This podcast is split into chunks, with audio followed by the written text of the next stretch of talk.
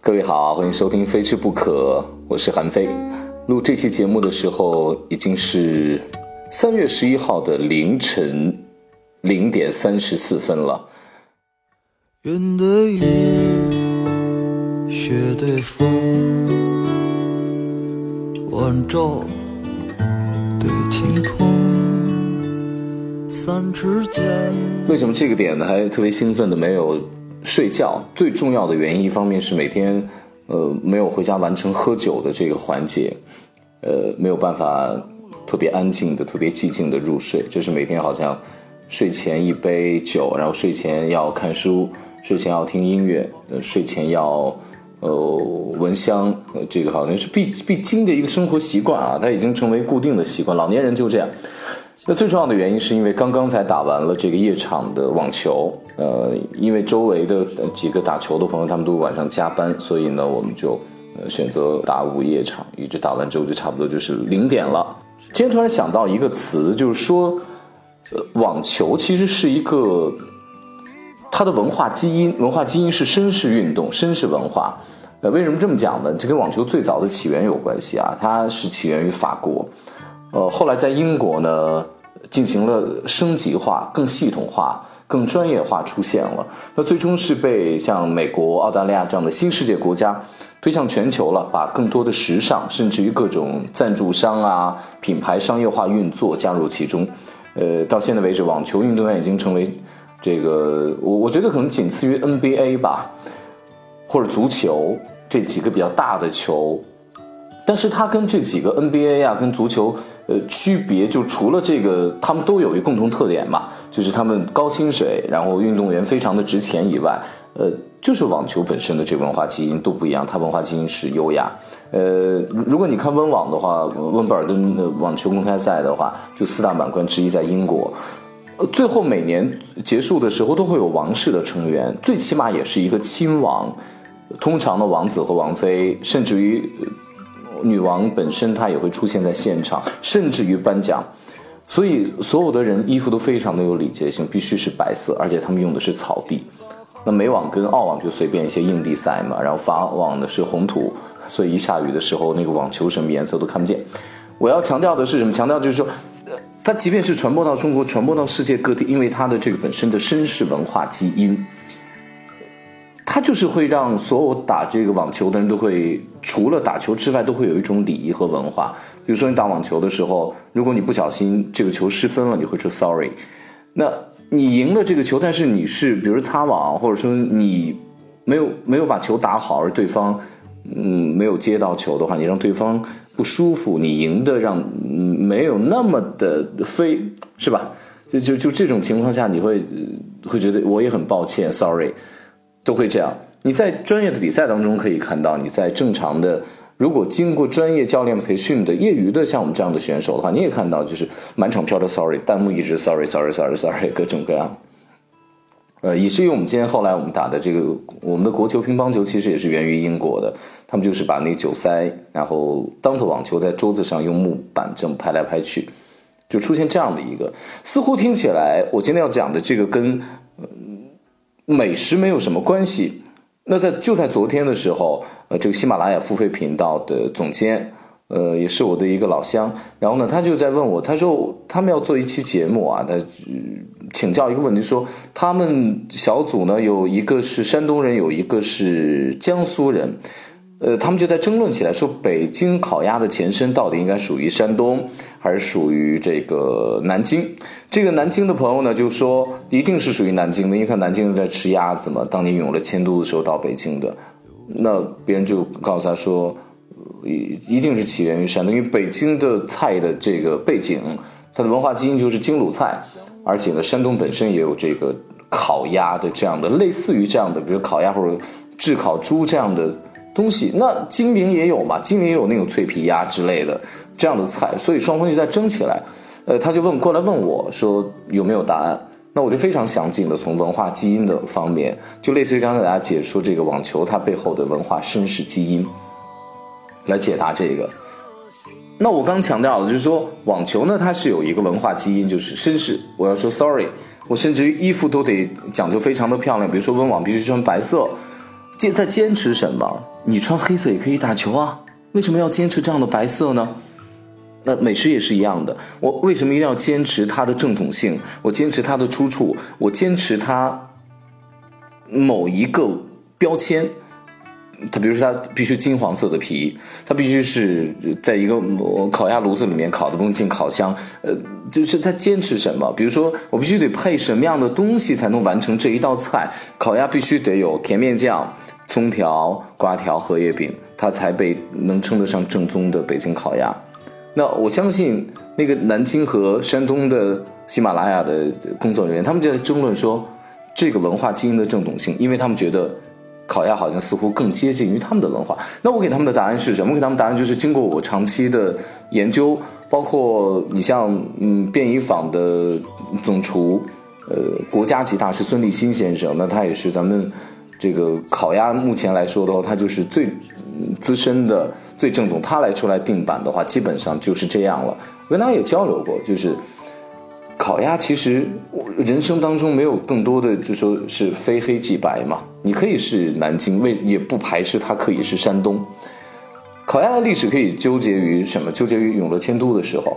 永乐迁都从，嗯，当时呢就从这个苏州带了十万的工匠来北京干什么？来盖紫禁城，来烧砖。所以紫禁城里面通常都是那种江南气息。大家知道，你在颐和园那边的话，呃，你还是可以看到苏州街的。呃，包括紫禁城里面的这种金砖，都是苏州的匠人烧出来，每一块砖都有它铭文的这个出处，要用多少的工艺，必须要用哪里的苏州那边的什么样的土，经过怎样的沉淀等等等等。总之，北京这个城市虽然是北方，呃，甚至于在宋代的时候呢，这个属于呃金朝，甚至让你觉得有那种契丹的那种风格在里面，但是。北京这个城市因为有紫禁城的存在，它充满了江南气息。尽管说它有硬朗的北京的地道的北方文化，有清朝的入关之后的这种满族的文化，但是依然改变不了它的形态上面，它的气息当中会有，或者说他们在坚持，依然有那种小资的江南气息。所以这就对了，烤鸭它一定是带有它的江南气息，一定是带有它的。本身的这种文化基因的，我们想想看啊，就是当年那十万个人要被皇宫选好了，说好你们要从无锡一路北上，沿着京杭大运河走通惠河到北京，这是为皇家办事啊。可能他这些人留在北京就不会再回去了，但是他们一定会想尽办法留住他们原先在江南生活过的标签。这个标签，我认为是一种氏族标签。这种标签，我认为是一种小资标签；这种标签，我认为是一种优雅标签；这种标签，我认为甚至是一种江南人独有的才子标签。为什么？因为江南文化的兴起，就是北方如何当在政治上领先，你发现到现在为止依然没有办法从文化上，呃，从生活的情调上，包括大美食家都出自于江南压到南方。五胡乱华之后，整个晋朝的王室一路南迁。从北方迁到了南方，这个时候中国的这个文化基因就整体过去了。呃，有句诗嘛，“旧时王谢堂前燕，飞入寻常百姓家。”呃，这个谢安和王导的家族，导致我们后来像王家出现了王羲之。中国现在谁的书法能比王羲之的更美呢？没有了吧？《兰亭序》在在南方，就等等等等，这一系列的文化都是从中原最终过去的。从此之后，似乎一次又一次。首都再次到北方的时候呢，文化基因似乎再没有上来，所以呢，南方就一直就形成了这样的才子基因、才子气质。他们的生活当中，方方面面都体现出了一种优雅，方方面面都体现出了一种怎么讲，让你觉得我要刻意保持我的独特性，我要跟你不一样的感觉。那想想看。当年永乐迁都的时候，明朝的时候，这十万的匠人，包括皇室成员，要要来到北京的时候，他们在吃上一定会讲究。所以呢，这个烤鸭，这个时候赶带来的鸭子，一定就是带有他们的气质的。那因为在路上的，这个通惠河嘛，它一定是要走着京杭大运河，一定是要过山东的。哪里人喜欢吃煎饼卷大葱呢？山东吧。你看山东是拿一根很大的葱卷一个很大的煎饼，江南人怎么受得了这个？他们一定要让它精致化呀，变成小的荷叶饼。我还不能太硬，我还要热着吃，所以呢，在小蒸屉里面一直虚着它。然后呢，我葱不能整根吃了，我切成细细的葱条，一下南方那种感觉就出现了。但是你说这个跟北方无关吗？跟山东无关吗？毕竟不是，因为他们在经过山东的时候，把卷饼夹卷卷大葱这样的文化基因也携带在其中了。所以，中国太大了，我们中国的文化也东南西北极其复杂，所以我们的文化很难保持保持真正的纯粹性。甚至我曾经在讲过，就说你看，呃，有人说我们身体里面有有有百分之二点几的这个非洲基因，我说其实我们身体当中有很也有一部分的契丹基因，我们身体当中很可能也拥有一部分的胡人基因，因为呃在盛唐的时候，整个西域跟中原的跟中国的文化大交融的时候，我们不知道我们身上流淌着谁的血液，我们不知道，但但是我们我们所坚守的文化依然就是我们坚守的文化啊，所以呢就会有这样的。一些感觉，所以这个就跟我之前刚刚讲的，就是网球的文化基因是绅士基因，它无论传播到哪里的时候，所有人都会依然坚持它绅士和优雅的一面。那这烤鸭一样，从南方而来，到了北京之后，它落户于北京，它依然还是会在各种角落，在各种吃的习惯当中讲究说，好，我要坚持住这样的基因。那我再举一个例子啊，我有一个朋友，呃，他非常的讲究，他就告诉我说，呃。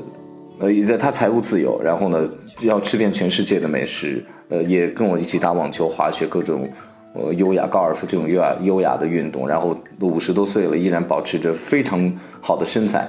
他就告诉我说：“他说，你知道吗？就真正的贵族啊，通过他去欧洲的这个寻访游历，呃，包括读了很多书，真正的贵族并不是说我这一餐必须把。”这一桌摆满，我这一餐必须有多少种类的肉？就哪怕我今天吃一道菜的时候，我的餐具是不能含糊的；哪怕我今天只是一个简单的宴请的时候，我必须是三道式。我最后我是欧洲贵族啊，我一定要在在最后的时候给大家上一个甜点。为什么？因为这个最终的甜，糖在一定程度上，在一定的时期的时候，它是与权力密不可分的。不是所有人都吃得起糖，吃糖是一种权力和身份地位的象征，所以它的衍生品。升级化的东西就是甜品，我一定也要在最后的时候给我的朋友，然后或者说我自己在吃饭的，一定要最后来一个简单的甜点，并不是说我这顿饭要吃太多，所以这就是欧洲的到现在为止有贵族基因的人，他哪怕现在生活并没有那么富裕，他依然会有这样的文化基因在他生活当中体现，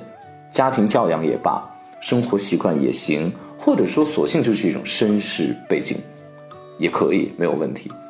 他就讲说，他在吃烤鸭的时候，他也就认真思考过，说为什么一定得吃葱，还得卷那个荷叶饼和酱呢？第一，他觉得酱太咸，呃，吃多了要找水；第二，他觉得有好好的主食比荷叶饼更好吃，为什么一定要吃这个荷叶饼呢？他说，为什么要卷葱？卷完葱之后，最后嘴里面都是葱的味道。